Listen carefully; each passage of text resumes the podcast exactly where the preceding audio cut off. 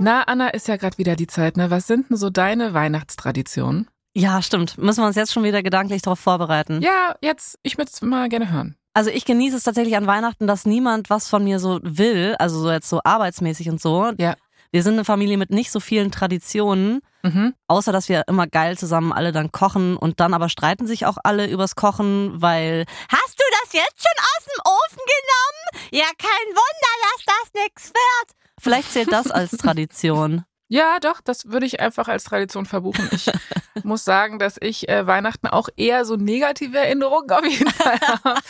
Ja, und auch nicht viele Traditionen habe, außer Handy mal aus, hier so einen flauschigen Pulli an. Genau. Einfach so ein bisschen die Mut setzen. Einfach so eine Zeit der Einkehr. Und weißt du, wenn ich einkehre bei mir zu Hause, dann mache ich auf jeden Fall was an, und zwar den Fernseher. Ja. Ah, das und wenn ich den stimmt. Fernseher anmache, meine Liebe, und es ist Weihnachten Ja. oder Weihnachtszeit, Ja. dann gucke ich immer auf jeden Fall Sissy. Echt, oder was? Ich gucke das voll, voll gerne, wirklich seit Jahren. Einmal im Jahr ziehe ich mir das rein. Jetzt nicht. Ähm, ja, es gibt mir einfach so ein schönes, heimeliges Gefühl. Jetzt gar nicht unbedingt auf Deutschland bezogen, sondern einfach, wenn ich irgendwie, ja, Romy Schneider sehe. Denn, du musst wissen, ich bin riesiger Romy Schneider-Fan. Allerdings habe auch ich in der Recherche zu dieser Folge wahnsinnig viel über sie erfahren, über ihr Umfeld auch. Und die Lebensgeschichte von Romy Schneider, das ist wirklich eine der krassesten Lebensgeschichten, die ich je gehört habe, aus verschiedenen Gründen. Und das ist wirklich eine, die hätte sich Hollywood eigentlich nicht ausdenken können. In den kommenden drei Folgen geht es um Gefühle, Familie. Es geht leider auch um Medikamentenabhängigkeit, mögliche Verbindungen zu Hitler, ja, zur Mafia. Es gibt leider sehr viel Tod, sehr viel Dramatik, Kunst, Leidenschaft, Schmerz. Und vor allem geht es in den nächsten drei Folgen um die endlose Suche nach sich selbst. Es ist Frühling 1957 im bayerischen Berchtesgaden.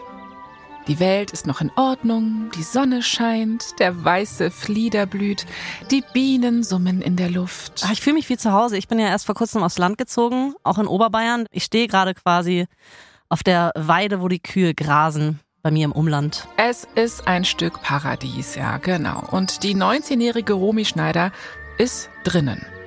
In ihrem Kinderzimmer, um genau zu sein. Und sie guckt nicht raus, sondern sie guckt gerade auf vier schwarze Lederkoffer. Die Koffer springen auf und äh, die D-Mark-Scheine, ja, die quillen da gerade so heraus auf den Boden, vorbei an verstreuten Promi-Magazinen. Okay. So viel Bargeld hat Romy Schneider noch nie in ihrem Leben gesehen. Ein Mann vor ihr hält einen der Koffer auf und er sagt das hier. Romy, in jedem dieser Koffer sind 250.000 deutsche Mark. Romy schaut ihm ins Gesicht. Ah, Es ist der Mann, den sie Daddy nennt. Ein großer, stämmiger Mann in seinen 50ern. Er trägt Anzug, die Haare sind so glatt zurückgegelt. Oh Gott, Jasmin, also du hast ja am Anfang schon gesagt, irgendwas ist hier mit Mafia und das Na. ist direkt Koffer, Geldscheine. Was geht hier ab? Genau, tatsächlich sind wir hier aber gar nicht bei der Mafia und der Mann, der vor Romy steht, ist auch kein Mafia-Boss oder der Pate. Tatsächlich ist es ähm, ihr Stiefvater. Hans-Herbert Blatzheim heißt er eigentlich. Und das ist auch ein Mann, zu dem man nicht Nein sagt. Aha. Romy weiß, warum er hier ist. Es ist nämlich immer dasselbe mit ihm. Er ist so, Sissy 4, du machst den Film, Romy. Aha. Aber Romy schüttelt den Kopf. Nee, da haben wir, da haben wir doch schon drüber gesprochen, Daddy. Guck, guck, was die in Frankreich für Filme machen. Und in Hollywood. Kunst. Das ist echte Kunst. Daddy fällt ihr sofort ins Wort. Romy, red kein Stuss. Eine Million. Eine Million für Sissy 4. Na komm. Du willst das doch auch. Uh. Ja, du hast ein gutes Gefühl. Das kann man auf jeden Fall so benennen. Aber in diesem Moment passiert etwas an Romy. Irgendwas in ihr wird so steinhart. Sie schaut ihn an und sagt jetzt mal nicht Daddy. Sie sagt, Herbert, was ich dir jetzt zu sagen habe, werde ich nur ein einziges Mal sagen. Und gnade dir Gott, wenn du mir jetzt nicht genau zuhörst. Hans-Herbert Blatzheim schluckt, bilden sich so Schweißperlen auf seiner Stirn, denn er ahnt, was jetzt kommt. Seine Stieftochter Romy Schneider möchte jetzt bestimmt alles hinwerfen. Aber das geht nicht. Das darf sie nicht tun.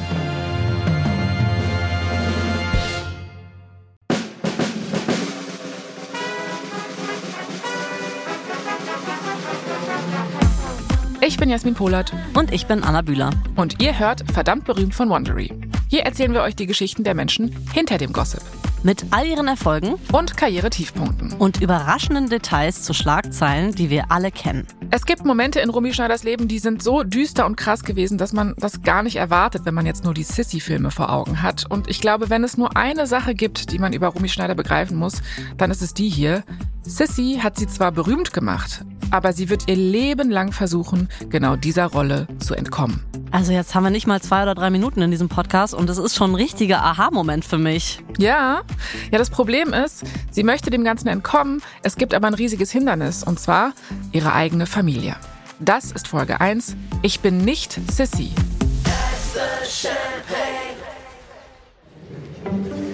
Es ist 1952 und Romy Schneider ist Backstage von der Theaterbühne vom Internat Goldenstein. Das ist so ein katholisches Internat in der Nähe von Salzburg. Gleich hat sie ihren Auftritt und zwar als Teufel. Ah, sind wir hier Ja. irgendwie bei Faust oder sowas? Ja, so ungefähr, genau. Als sie das Kostüm zu den Proben gebracht hat, haben die Ordensschwestern nicht schlecht gestaunt. Ja, ein paar haben sich sogar so bekreuzigt, so, um Gottes Willen. Ja, und Romy kichert. Das Kostüm hat ihr nämlich der Papili geschenkt zum 13. Geburtstag. Der Papili. Oh Gott, ich Der liebe Papili. es. Wie süß. Genau, also da sieht man auch vielleicht schon die Unterscheidung. Ne? Es gibt einmal den Hans-Herbert Blatzheim, den sie Daddy nennen muss, und dann gibt es den Papili. Papili. Ich weiß nicht, ob Geschenk das richtige Wort ist. Vielleicht ist es auch eher so eine Art Leihgabe. Das Teufelskostüm muss nämlich nach dem Auftritt ganz schnell wieder zurück ins Wiener Burgtheater. Und an dem Wiener Burgtheater spielt ihr Vater, also der Papili, gerade. Und deswegen ist Romy sich sicher, ihr Papili ist heute bestimmt endlich mal hier im Internat, um sie spielen zu sehen. Romy spielt heute nämlich Mephisto. Und das würde er nicht verpassen. Romy lugt hinter dem dicken Vorhang ins Publikum. Ah, alle ihre Freundinnen aus dem Schlafsaal sind da. Ach, da hinten hier. Die strenge Schwester Augustina. Ah, da sind die Eltern von Emilia und Sophie. Mhm, aber Oh nein. Papili ist nicht da. Mm, kein Papili. Und auch ihre Mutter Magda sieht Romy nirgends. Vielleicht kommen sie ja doch. Oder keine Ahnung, vielleicht hat der Zug aus München auch nur Verspätung. Die sind bestimmt gleich da. Und bestimmt sehen sie heute endlich mal, wie talentiert ihre Tochter ist. Jemand sagt, Romy, dein Auftritt. Romy atmet tief ein, atmet nochmal aus. Sie richtet ihren Teufelsschwanz und geht dann auf die Bühne. Romy Schneider wird 1938 in Wien geboren als Rosemarie Magdalena Albach. Ihre Mutter ist die deutsche Magda Schneider und ihr Vater ist der Österreicher Wolf Albach-Retti. In Deutschland sind damals die Nazis an der Macht und Romys Eltern sind, äh, man könnte sagen, verdammt berühmt, denn die sind sowas wie das Vorzeigepaar der Filmbranche damals. Also ja, sowas wie Brad Pitt und Angelina Jolie von äh, Nazi-Deutschland. Naja, okay, das ist natürlich ein zweifelhafter Ruhm. Ja, so, auf den. Die beiden sind Schauspieler, Stars in den erfolgreichsten Heimatfilmen der Zeit und eben auch so ein absolutes Power-Couple. Aber dann ist es bei denen vielleicht auch so wie bei ähm, Brad und Angelina, dass es anfangs die perfekte Partnerschaft ist, das perfekte Paar und irgendwann ist es doch zum Scheitern verurteilt. Ja, hast du sehr gut vorausgesehen. Wolf ist tatsächlich so eine Art Lebemann, der hat Spaß, der hat Affären und 1943 verlässt er dann Magda und die Kinder. Romy ist da fünf und ihr kleiner Bruder Wolfi ist zwei. Übrigens, Romys kleinen Bruder, von dem hören wir nicht so viel, der ist eine super private Person gewesen. Nicht, dass du dich wunderst. Okay. Magdas Herz ist auf jeden Fall gebrochen, ja. Ihr Mann hat sie verlassen und Romy sieht ihre Mutter auch einmal auf dem Dachboden, wie sie über den Anzügen von Wolf wirklich bitterlich weint. Oh. Es ist also keine gute Trennung. Von da an muss Magda alleine für Romy und den kleinen Bruder Wolfi sorgen und nach dem Krieg wird das Ganze noch mal schwieriger, denn ich sag mal so, ehemalige Nazi-Filmstars sind dann halt einfach nicht mehr so gefragt. Auf jeden Fall ist Magda so ein bisschen als alleinerziehende Mutter nach dem Krieg finanziell am struggeln. Also sie reist durch die ganze Bundesrepublik, um bei Auftritten vor amerikanischen GIs ein bisschen Geld zu verdienen. Manchmal bekommt sie als Bezahlung äh, einfach nur Schokolade und etwas zu essen. Irgendwann bessert sich die finanzielle Lage wieder, aber Magda ist viel unterwegs und sie merkt, okay, ich kann mich irgendwie nicht richtig um zwei Kinder kümmern, wenn ich dauernd verreist bin. Also schickt sie Romy 1949 auf ein katholisches Internat in der Nähe von Salzburg. Das ist dieses Internat Goldenstein, wovon ich gerade erzählt habe. Mhm. Ja, und für Romy ist das alles nur so mittelgut, ne? Also kannst du dir vorstellen, in einem Internat, ihre Eltern besuchen sie nicht. Aber sie ist trotzdem wirklich ein aufgewecktes Kind. Sie ist lustig, wild, sie liebt Filme und sie ist eigentlich immer nur am Tag träumen. Okay, ich hoffe, dass man diese Eigenschaften in einem Internat auch ausleben kann. Also Internate, die ich kenne, Weiß ich jetzt nicht. Ich sag mal so, sie hat auf jeden Fall eine beste Freundin zu der Zeit und die heißt Peggy, nämlich ihr Tagebuch. Oh. Da schreibt Romy rein, wie sie Karl-May-Geschichten im Gebetsbuch versteckt und mit ihren Freundinnen ins Kino geht. Romy liebt nämlich Kino, sie liebt das Schauspiel, sie liebt die Theaterbühne im Internat und sie träumt davon, selbst irgendwann mal Schauspielerin zu werden. Genau wie ihre Eltern. Okay, da fällt der Apfel nicht weit vom Stamm, wie man so schön sagt. Eben, eben. Und ich könnte mir auch vorstellen, dass sie da auch so einen drunterliegenden Wunsch nach Aufmerksamkeit natürlich hat. Ne? Mhm. Dass man dann so ist, so, ah, meine Eltern bemerken mich, wenn ich genau das tue, was sie auch tun. Mhm. Und deswegen ist Romy sehr, sehr glücklich, als sie dann 1953 endlich die mittlere Reife in der Tasche hat. Ja, sie ist mittlerweile 14 Jahre alt und sie kann dann endlich wieder nach Hause, nach Berchtesgaden, wo die Mutter äh, seit der Trennung mit den Kindern lebt. Hallo? Romy macht die Haustür auf. Es ist komplett dunkel und still, kein Lebenszeichen. Hm, irgendwas ist komisch hier zu Hause. Am Telefon hat ihre Mutter noch gesagt, wie sehr sie und der kleine Wolfi sich auf Romy freuen und dass es jetzt auch einen neuen Mann gibt in ihrem Leben, einen Unternehmer. Aber jetzt gerade ist einfach niemand zu Hause. Romy macht das Licht in der Küche an und stellt ihre selbstbemalten Keramikteller auf dem Tisch mit der Blumendecke ab. Die Teller hat sie als Geschenk für Mama mitgebracht. Und Romy ruft nach ihrer Mutter. Nichts. Romy zuckt mit den Schultern. Ah, dann ist sie wohl nicht da, ist jetzt ja auch nichts Neues. Romy schmiert sich ein Brot und fängt an, damit durch die Küche zu tanzen, bis... Ah, das Telefon. Sie geht ran. Es ist ihre Mutter. Die ist gerade in München wegen Dreharbeiten. Und sie sagt, Romy, du nimmst morgen den Frühzug zu mir nach München. Ich habe keine Zeit, dir alles zu erklären, aber es geht um alles. Es geht um unsere Zukunft. Romy fragt auch gar nicht weiter groß nach. Sie packt sofort ihre Tasche, denn für ihre Mutter würde sie sowieso alles tun. Was denkst du denn, was will ihre Mutter von ihr? Ich habe eine starke Vermutung. Äh, vielleicht liege ich total daneben, aber ich habe sofort gedacht, ja, die Mutter ist ja auch in der Filmbranche, die dreht da gerade irgendwas. Bestimmt hat Mhm. sie eine fette Rolle für Romy am Start. Hey, du bist ein kleines Medium, Anna. Du weißt wirklich Bescheid. Danke. Ja, dieser äh, mysteriöse Anruf von Magda Schneider wird Romys Leben tatsächlich für immer verändern. Ihre Mutter hat ihr nämlich eine Rolle besorgt in einer Filmproduktion und die heißt Wenn der weiße Flieder wieder blüht. Ach, die 50er, ne? Das ist Namen, also wirklich, ja. der so heiße Film in den 50er Jahren. Ähm, du, es wird dich nicht überraschen, von dem Film habe ich noch nie gehört. Du, ist gar kein Problem. Ist auf jeden Fall ein richtiger Klassiker. Brutal. Die Story ist eigentlich auch ziemlich verrückt. Es geht um einen berühmten Musiker, Willi, der in seine Heimatstadt Wiesbaden zurückkehrt und da dann feststellt, dass er von seiner Ex eine Tochter hat.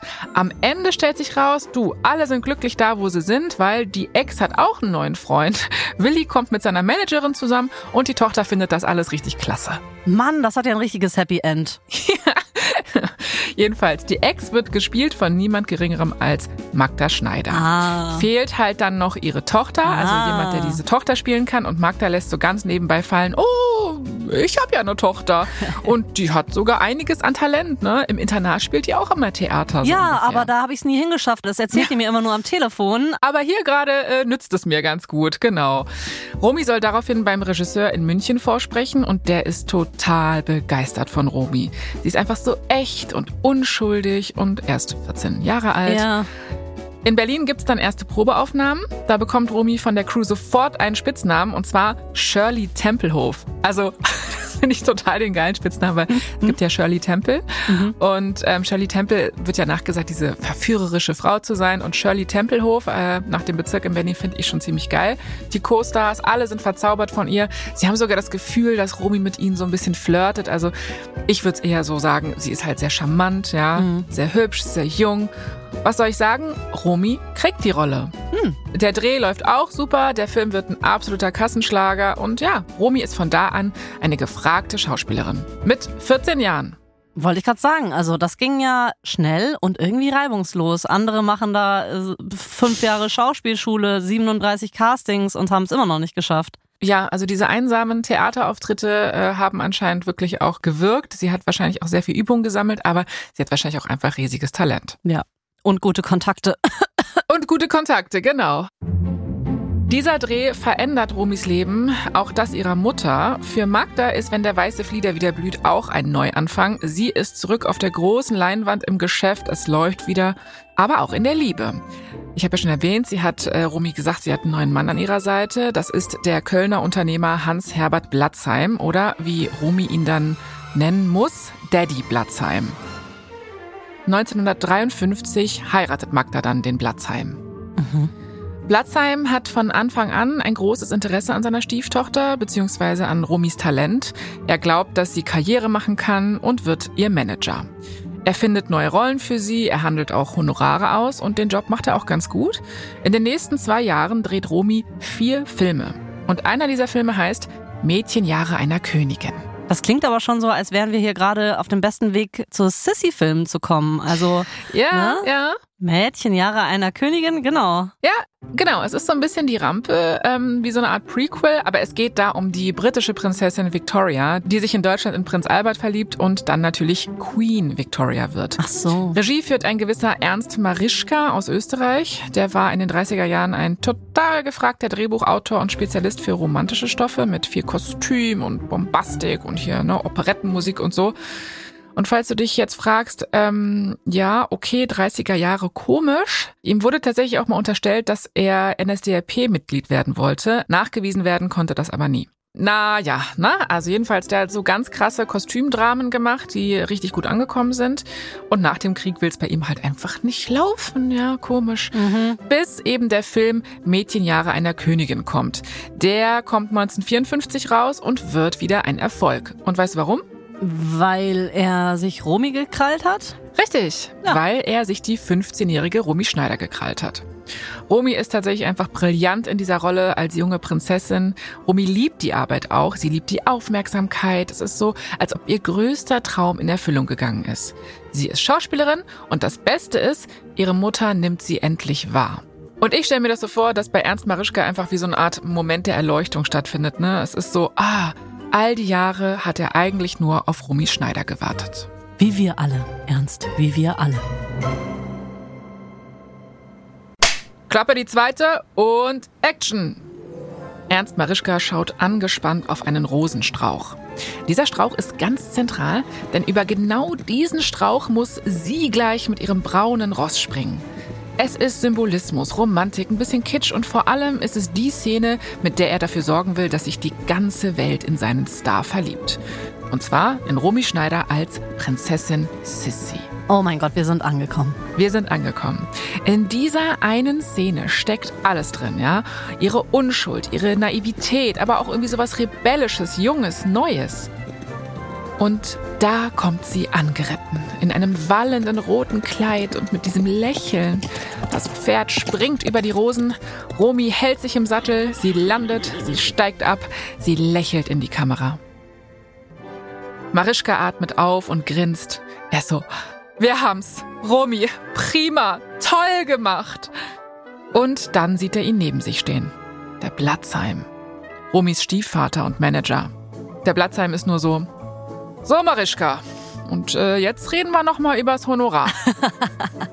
Latzheim klopft ihm so auf den Rücken und er ist so: 25.000 Mark für den ersten Film ist ein Schnäppchen. Und dann lass uns jetzt mal über Gewinnbeteiligung sprechen für Teil 2. Marischka seufzt. Oh, dieser gottverdammte Blatzheim. Aber mal ehrlich, ich denke mir auch gerade, dieser gottverdammte Blatzheim, der kommt hier plötzlich ins Leben von dieser Mutter.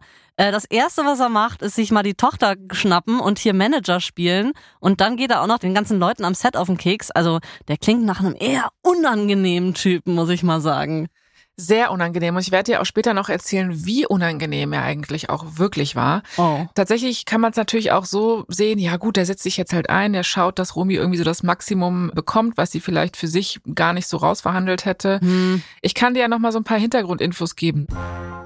Also Blatzheim ist ein erfolgreicher Geschäftsmann in der Zeit. Er ist ganz groß im Gastrobusiness unterwegs. Ihm gehören Restaurants und natürlich ist er auch Lebemann, ja. Aber ebenso auf unangenehm, ne? Und mhm. in seiner Autobiografie prahlt er später zum Beispiel mal damit, wie er in Budapest Prostituierte, also SexworkerInnen aufgabelt.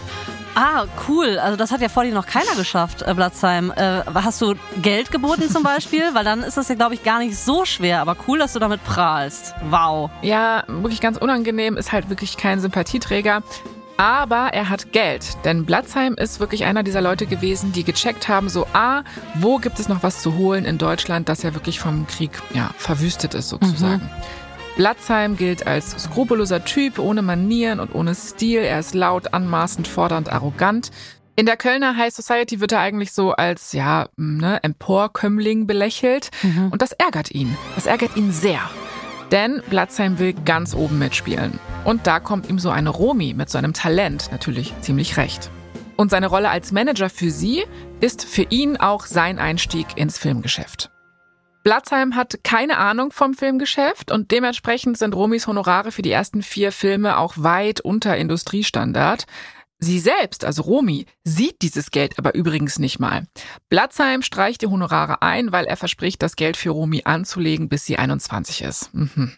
Ja, von solchen Typen haben wir ja auch schon genug gehört in diesem Podcast. Ich denke auch. Ich glaube, wir wissen ungefähr, in welche Richtung das Ganze jetzt geht. Mhm. Also man könnte zusammenfassen, Blatzheim ist ein schwieriger Mensch, ja, nett ausgedrückt. Mhm.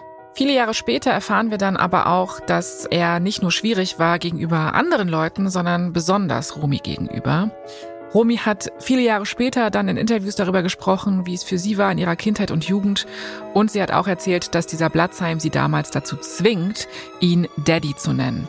Und wenn sie das nicht tut, also wenn sie ihn nicht Daddy nennt, dann sperrt er sie ins Bad ein. Was? Ja, genau. Irgendwann später erzählt Romy dann sogar, dass er sie auch sexuell belästigt haben soll und bedrängt haben soll. Ähm, ja, soll angeblich Gott. niemand gesehen haben. Nach außen hin gibt er sich auf jeden Fall so als der Vorzeigeersatzvater, ja, der Manager, der alles tut, um die Tochter seiner Ehefrau berühmt zu machen. Aber ich glaube, selbst dieser Blatzheim rechnet nicht damit, wie berühmt Romy noch werden wird.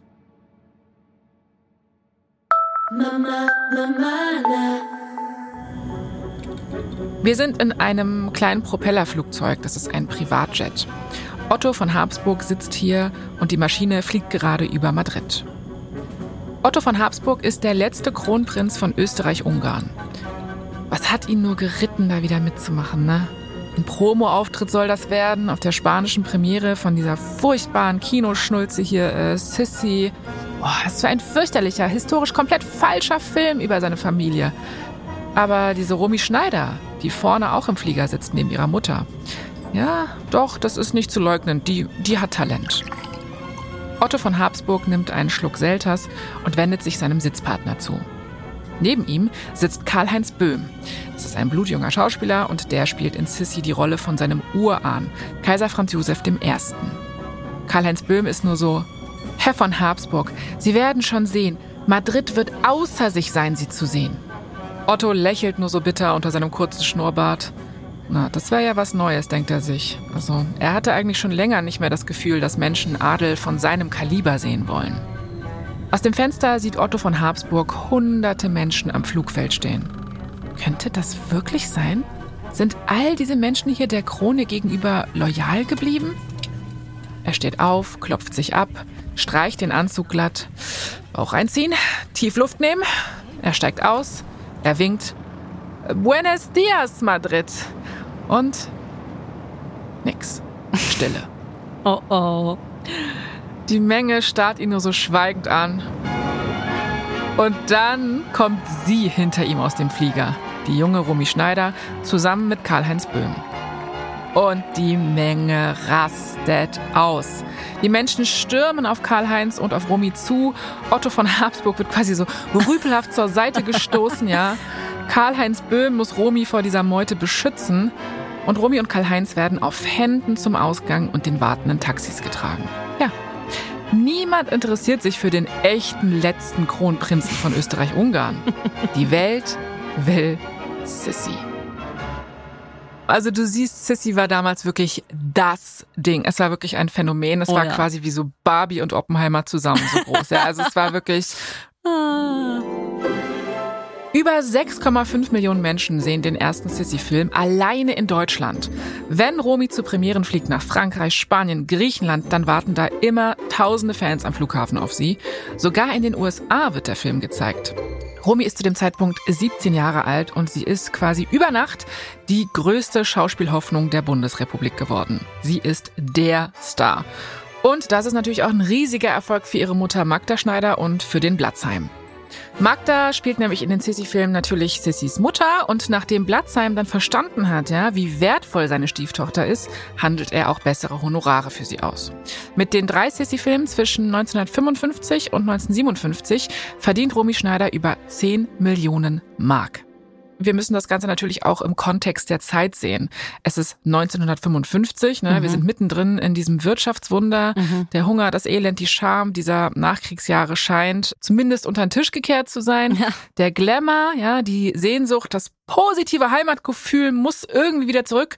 Und die Filmproduzenten der 50er sind sich wahrscheinlich so sicher, so, okay, äh, jetzt können wir wieder. Mhm, alles klar. Also diese Filme sind natürlich auf eine Art auch ne kompletter Eskapismus, ne? Die Message soll sein, Leute, vergesst das mit dem Krieg und so.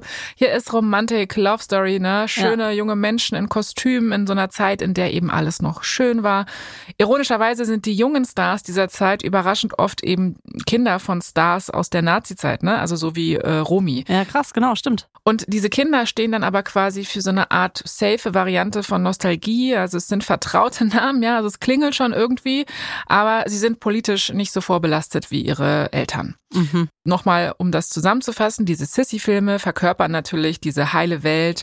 Sie sind offensiv unpolitisch, sie sind romantisch, ein bisschen naiv.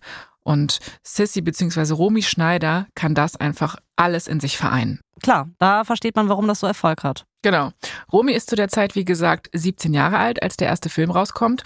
Und ab da rutscht sie komplett unvorbereitet in diesen massiven Erfolg. Also am Anfang ist es natürlich mega aufregend und toll, ne? Sie verbringt natürlich auch super viel Zeit mit ihrer Mutter am Set, was ja für sie eher ungewöhnlich ist. Aber irgendwann wird es für sie dann einfach nur noch stressig. Romy hat ihr Leben lang eine, ja, wahrscheinlich romantische Vorstellung vom Leben als Schauspielerin gehabt.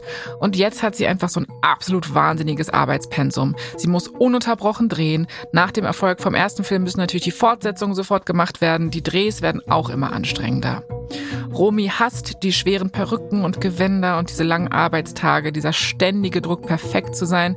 Der wird übrigens auch wirklich stark von ihrer Mutter ausgeübt, ja. Mhm. Die Events, auf die sie der Blatzheim schleppt, um halt neue Regisseure und Produzenten zu beeindrucken, die sind auch stressig.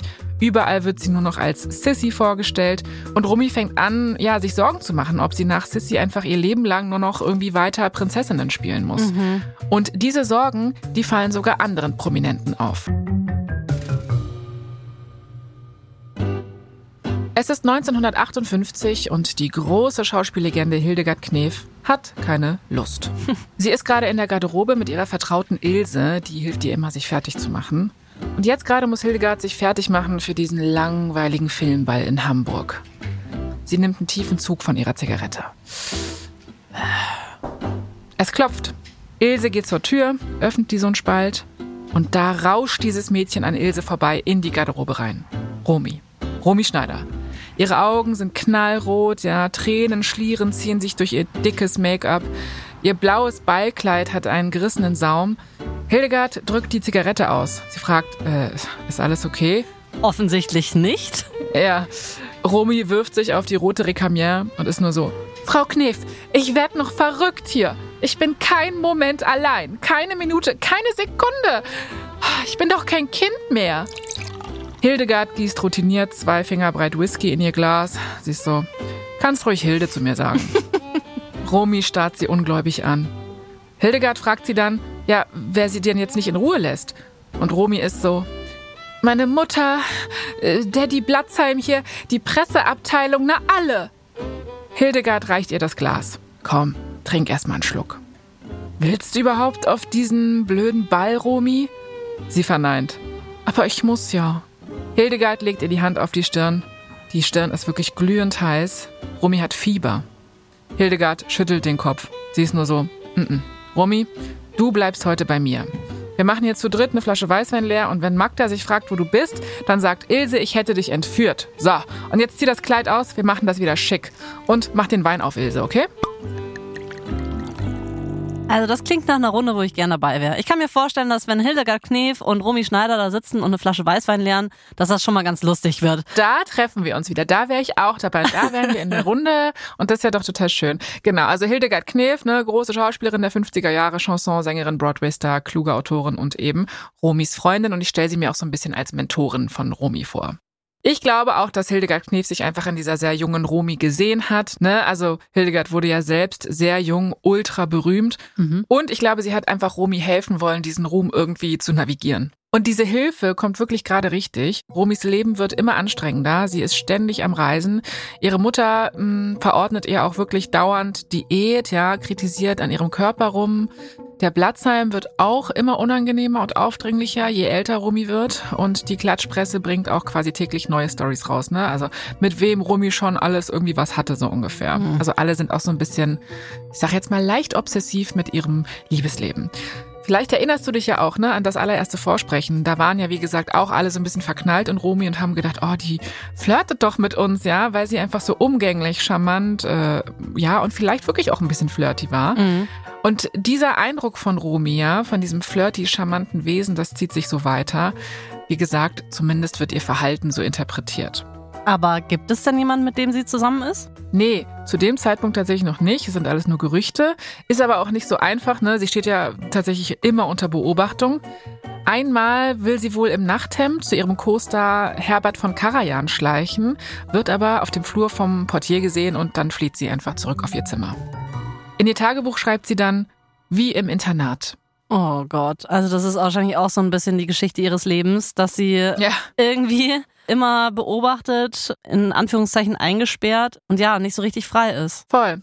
Und ehrlich gesagt, Romy hätte auch jetzt gar keine Zeit für eine richtige Beziehung. Ne? Also jede freie Minute, die sie vielleicht auch mal zu Hause ist in Berchtesgaden, muss sie eigentlich immer nur Autogrammkarten unterschreiben. Die Fans warten draußen. Puh. Mittlerweile sind auch schon 30 Sissy-Filme draußen. Sie ist 19 Jahre alt und Romy Schneider merkt immer mehr, sie mag diese Sissy-Rolle einfach gar nicht. Ja? Also sie liebt das Schauspielen, aber die Sissy-Filme, die engen sie ein. Sie will da raus. Sie will sich ausprobieren, also beginnt sie ihrem Stiefvater Blatzheim Paroli zu bieten. Sie versteht nämlich langsam, wie wertvoll sie ist für ihn.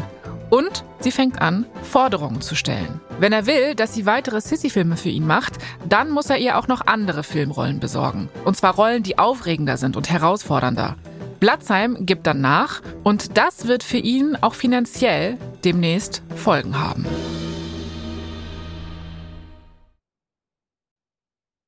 Mama, Mama, es ist der 10. April 1958. Alain Delon steht am Landeplatz des Pariser Flughafens und erhält einen großen Strauß knallroter Rosen in der Hand. Er wartet auf Romy Schneider. Und da ist sie schon. Die Tür vom Flieger geht auf. Romy streicht sich die Haare aus dem Gesicht. Und er denkt nur so, oh, was für ein langweiliges, biederes, uncooles Mädchen. Bleh. Hä? Damit ja. habe ich nicht gerechnet. Was ist da los? Ja, nee, Alain Delon hat so gar keinen Bock auf diese Schnulzen-Lady da, auf diese deutsche. Sissi, die kann doch nichts, ja? Jetzt lächelt sie ihn an und winkt. Alain schafft es noch nicht mal so zu tun, als hätte er wirklich Lust, sie zu treffen. Oh Gott, was ist mit dem los? Ja, tatsächlich ist es so, er wird dazu gezwungen. Aha. Denn Romy Schneider ist sein Co-Star im neuen Film. Seine Jungs haben ihm gesagt, er soll unbedingt mit ihr drehen. Das würde ihn wirklich über Nacht zum Star machen. Aber gerade ist er sich nicht so ganz sicher. Dieses Mädchen? Und da steht sie auch schon vor ihm. Alain grüßt. Bonjour, bonjour. Kuss links, rechts, Blitzlichtgewitter. Dann lächelt ihn das Mädchen an und beginnt auf ihn loszuplappern. Er versteht kein Wort. Alain sagt dann so den einen Satz, den er auf Deutsch gelernt hat. Er ist nur so, äh, ich liebe dich. Dann drückt er ihr den Strauß Rosen in die Hand. Und Romy starrt ihn einfach nur irritiert an. Und sie denkt sich, na, das kann ja heiter werden. Ja, das denke ich mir in dem Moment aber auch. Und damit wirklich einfach nur Vorhang auf für Alain Delon. Also Romis Co-Star in der französischen Produktion Christine. Dafür sind sie nämlich beide hier. Und wahrscheinlich ist Alain Delon der erste Mann in Romis Leben, der nicht sofort in sie verknallt ist. Und Romy geht's da übrigens ganz ähnlich wie Alain. Also die haben keine Sympathie füreinander. Die sind jetzt erstmal sich nicht so grün. Mm. Wir sind in einem schicken Restaurant mitten in Paris. Großer Tisch, Kerzenschein. Die ganze Crew, also zumindest ein Teil davon vom Film Christine, hat sich hier zum Essen versammelt. Romy sitzt maximal weit weg von ihrem Co-Star Alain Delon. Nicht nur, weil sie kein Wort Französisch spricht und halt auch nicht versteht, was er sagt, sondern eben auch, weil dieser Typ ein totales Arschloch ist. Also dieser Empfang auf dem Flughafen, ne, absolute Blamage, Katastrophe. und jetzt sitzt dieser Ekel da, ne, in seinem viel zu eng geschnittenen Anzug und plaudert da mit den Franzosen im Team. Ja, okay, ja, meinetwegen, ja, er sieht schon ganz gut aus, ne? Ein bisschen auch wie der äh, Papili in jungen Jahren. Aber was sie gehört hat über den, ne, ne. Romy dreht sich zu Henry Baum, das ist der Produktionsleiter vom Film. Sie ist nur so, sag mal, stimmt es, dass Alain äh, mit Männern? Sie hat da so Gerüchte gehört. Henry Baum ist nur so, meine liebe Romy, das ist Paris. Romy ist so, oh, aber das mit der Mafia? Das Gesicht von Henry Baum wird jetzt ernst. Er ist nur so, meine liebe Romy, das ist Paris und darüber reden wir hier nicht. Darüber reden wir wirklich nicht. Okay?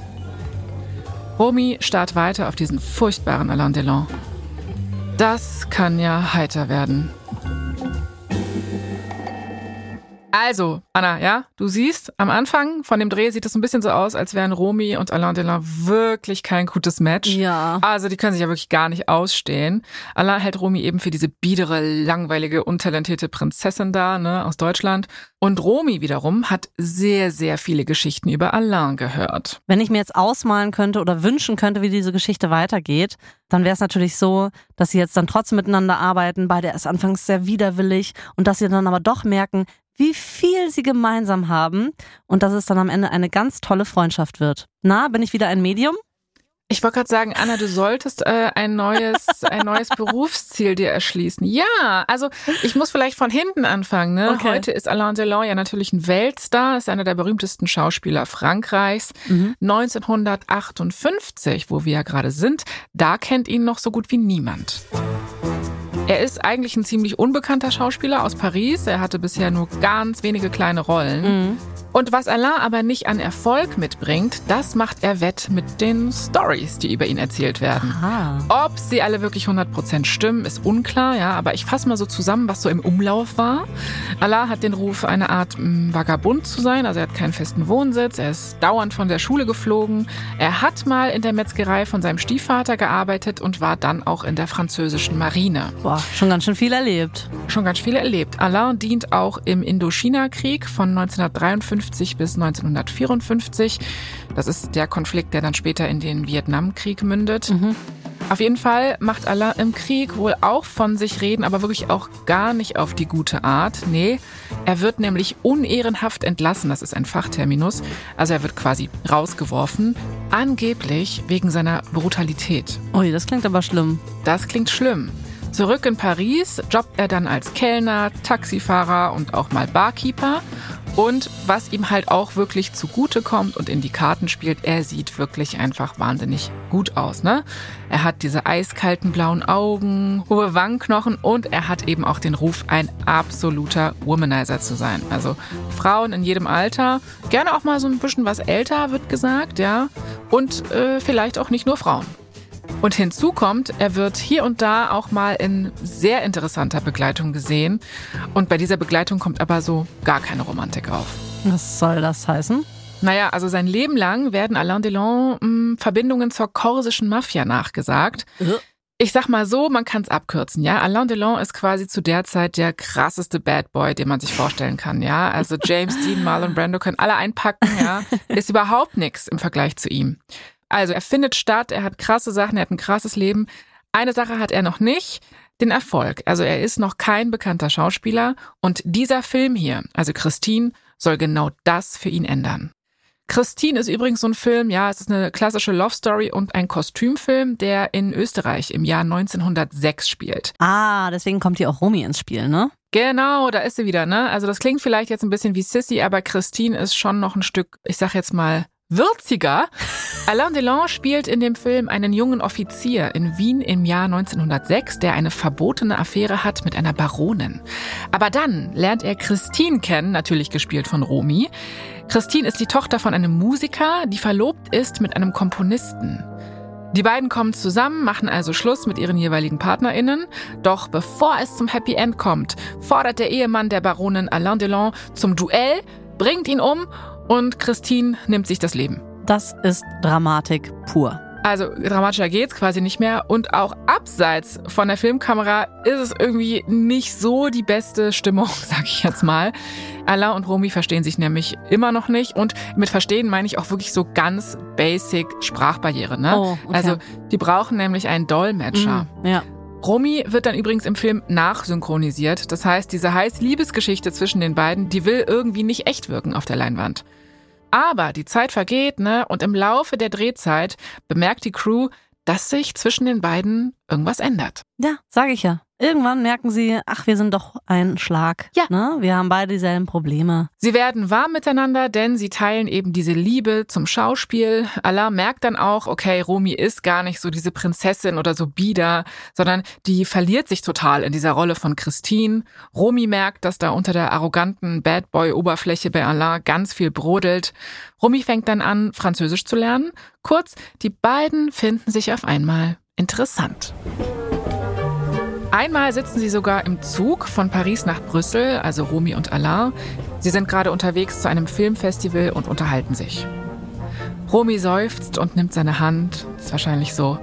War es so schlimm mit mir? Alain lacht. Zum ersten Mal hat Romy das Gefühl, dass Alain sie wirklich ehrlich anlächelt. Und er ist dann nur so, weißt du, Romy, ich werde dich vermissen, wenn das hier alles vorbei ist. Sie sind in Brüssel angekommen. Romy steigt aus. Sie läuft am Bahngleis entlang mit ihrem kleinen Koffer. Da drüben ist ihre Mutter. Sie hat wirklich auf sie in Brüssel gewartet. Die beiden fallen sich in die Arme. Magda schaut ihrer Tochter ins Gesicht und ist dann nur so: Oh je, dich hat's erwischt.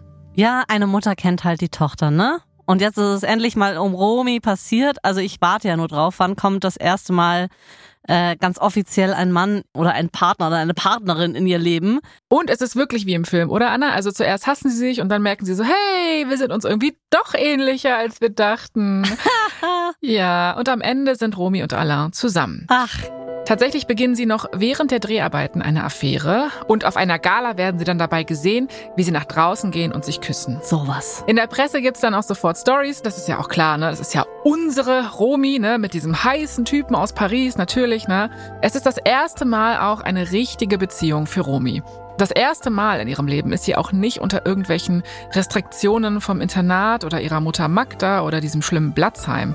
Und kaum hat's angefangen mit der Romanze mit Alain, ist es aber auch schon wieder vorbei. Äh? Weil, als der Dreh von Christine abgeschlossen ist, müssen ja beide wieder zurück. Alain muss zurück nach Paris und Romy muss nach Deutschland. Ja, aber also gerade in dieser Branche, gerade Leute, die irgendwie so viel reisen und solche Jobs haben, bei denen ist es auch völlig normal, dass der eine irgendwie hier in Paris und der andere in Berlin oder sonst wo lebt. Also, also davon soll eine Liebe doch wirklich nicht abhängig sein. Ja, ich finde ja schön, dass du da so dafür bist, aber Ja. weißt du, Fernbeziehung ist halt nicht so das Ding für die beiden. Oh. Äh, Die sind ja, wie gesagt, auch sehr beschäftigt und so.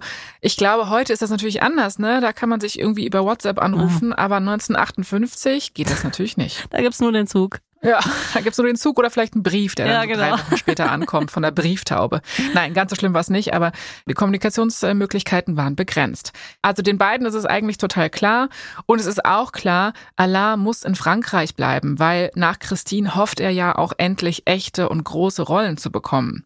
Und Romys Leben und Karriere spielt sich natürlich komplett in Deutschland und Österreich ab, also bei Magda und dem Blatzheim. So, was glaubst du eigentlich, Anna, wie Magda und der Blatzheim reagieren, als sie rausfinden, dass zwischen Romy und Alain wieder Ende Gelände ist? Ich denke jetzt im Kopf eines Elternteils, das auch so Karrieregedanken hat. Ja. Und die sind bestimmt total froh, dass es niemanden mehr gibt, der unsere Tochter davon ablenkt, noch weiter mehr Geld zu machen und noch erfolgreicher zu werden. Also äh, die sind wahrscheinlich recht dankbar, dass der Typ wieder raus ist aus ihrem Gedanken. Genau, nee, also es ist tatsächlich so, die Eltern können tatsächlich nicht mal wirklich verstecken, wie glücklich sie darüber sind, dass dieser Delon jetzt endlich weg ist. Oh. Und ich denke mal, für Romys Eltern war der ja auch ein Dorn im Auge von wegen Ablenkung, ne? Und jemand anderes hat Zugang zu ihrer Romy. Klar. Ja, halt das, was kontrollierende, leicht abusive Eltern denken. Auch das haben wir halt auch schon so oft gehört in diesem Podcast. Ich möchte mal an die Staffel von Whitney Houston erinnern, wo es eigentlich nur darum ging, wie lenkt Robin Whitney ab und wie Ja. wirkt sich das auf die Karriere von Whitney Houston aus? Also Mhm. es ist irgendwie auch immer wieder dasselbe Muster, was bei so erfolgreichen Menschen im Leben passiert. Das stimmt. Und es geht auch immer wieder um Zugang, ne? Und diesen Zugang, Ja. dass die berühmte Person irgendwie auch so eine Art einfach nur, ja, Geldmaschine für die meisten Absolut. ist. Das ist, glaube ich, etwas dermaßen Entmenschlichendes, was die da erfahren, dass ich jetzt auch mittlerweile viel besser verstehen kann, warum viele wirklich so, ja, abstürzen kann man schon sagen, oder einfach so traurig Mhm. werden, krank werden und so weiter und so fort. Ja. Jedenfalls, die Eltern sind jetzt so, ja, jawohl, der Alain ist weg. Und sie machen auch sofort Pläne für Romis nächste Karriereschritte. Erstmal gibt's einen Flug nach Köln. Der Blatzheim fänd's nämlich richtig toll, wenn Romy einfach mal bei so ein paar von seinen Restauranteröffnungen vorbeischauen könnte, ne? Um da so ein bisschen Sissy-Glamour zu versprühen. Und dann, ja, wer weiß, vielleicht noch mal ein schöner Film, ja. Ja, frag doch auch vielleicht mal Romy selber auf, was sie Lust hat. Aber nur so ein Vorschlag. Nur so ein Vorschlag von mir. Also nö, der Blatzheim fänd das wirklich ganz toll, wenn da noch mal was so in Richtung Sissy vielleicht gedreht wird. Mm. Aber ist auch egal, ob Sissy oder irgendein anderer Film. Magda Schneider und der Blatzheim sind sich absolut sicher, dass Romis Zukunft gut aussieht. Sehr, sehr gut sogar. Und auf den ersten Blick scheint es ja auch so zu sein. Romy hat scheinbar alles erreicht, wovon sie als Kind geträumt hat, wovon ihre Eltern vielleicht auch geträumt haben. Ja, sie ist ein Star, ihre Mutter schenkt ihr endlich Aufmerksamkeit, alle lieben sie, aber trotzdem fühlt Romy sich leer. Romy lässt sich in den bequemen Sitz in der ersten Klasse fallen. Oh, So lässt es sich doch leben. Die Flugbegleiterin fragt sie, ob sie ihr was anbieten könne. Romy ist wahrscheinlich so, Orangen, äh, ah nee, wissen Sie was? Champagner. Und äh, haben Sie äh, Sachertorte? Dann Sachertorte. What? ja. Das fühlt sich wahrscheinlich so falsch an, ne? Für sie, so verboten. Mm. Ah, So aufgeregt war sie das letzte Mal, hm, als ihre Mutter ihr vom allerersten Vorsprechen erzählt hat, als sie in München war. Oder als sie das Teufelskostüm von Pabili bekommen hat. Es ist auf jeden Fall lange her, dass sie sich so aufgeregt gefühlt hat. Aber irgendwie fühlt sich das, was sie hier macht, ja schon verboten, aber irgendwie auch richtig an. Vielleicht sieht es jetzt im ersten Moment nicht so aus, aber im Nachhinein werden alle sagen, kluge Romi, toll gemacht. Sie nimmt ein Bissen von der Sachertorte. Aus dem Lautsprecher ertönt dann so die Stimme vom Piloten. Meine Damen und Herren, Mesdames et Messieurs, herzlich willkommen. Bienvenue zum Flug Wien-Paris. Romy lächelt und ergänzt im Kopf. Ja, genau, Paris. Bis auf weiteres. Ohne Rückflug. Bussi, bye bye Sissy, ciao Magda, auf Nimmerwiedersehen Blatzheim. Hallo Paris, hallo Freiheit. Okay, macht Romy gerade, was ich denke, dass sie macht? Geht sie zurück zu Anna? Sie geht zurück nach Paris. Und sie schreibt auch später in ihr Tagebuch, also in Peggy rein, ich war frei. Was sie aber noch nicht weiß, ob sie für so viel Freiheit überhaupt bereit ist. Und sie rechnet nicht mit den Konsequenzen, die dieser Flug noch nach sich ziehen wird.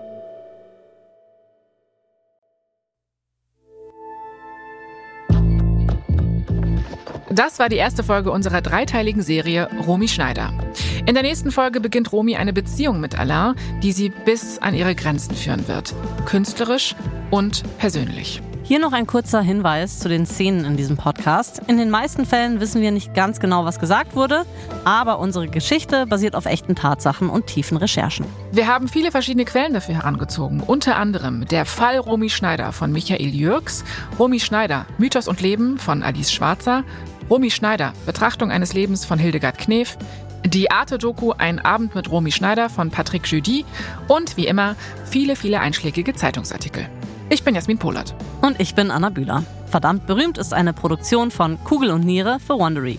Dennis Kogel hat diese Folge geschrieben. Redaktion Elisabeth Fee und Johanna Bowman. Sprachaufnahme Hammer und Amboss und Bose Park Productions. Das Sounddesign kommt von Hammer und Amboss. Produzentin Kugel und Niere Elisabeth Fee. Für Wondery Producer Simone Terbrack. Executive Producer Tim Kehl, Jessica Redburn und Marshall Louis.